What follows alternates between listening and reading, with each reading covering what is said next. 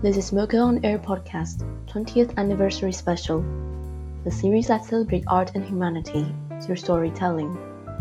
In this edition, we invite our international collaborators to share their personal stories with us. This week, we welcome our wonderful partner, the Museum of Contemporary Art, Busan.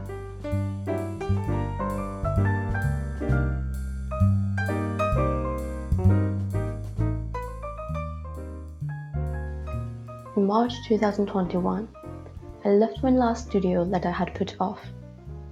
My last studio was located in the factory area of Seoul. But about a year ago, I moved to another city about 400 kilometers away from Seoul for work. So I was definitely supposed to get rid of it someday. Nevertheless, I couldn't leave the studio for a year. The studio means a lot to me I've had a studio ever since I graduated from college. There were times when I worked actively and couldn't go to it because I was busy. But having my own space was very important to me. It didn't fit my ideal perfectly, but there had always been a sense of relief that my own, somewhat separated space existed somewhere on earth.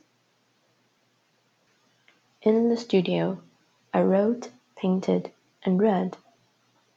But the studio I hadn't been able to go for a long time.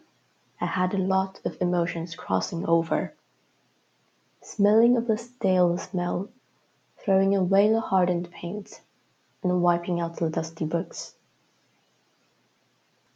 For one reason or another, I'm working as a curator now, but in fact I've always wanted to be an artist and the studio was a symbol of my desire to become an artist.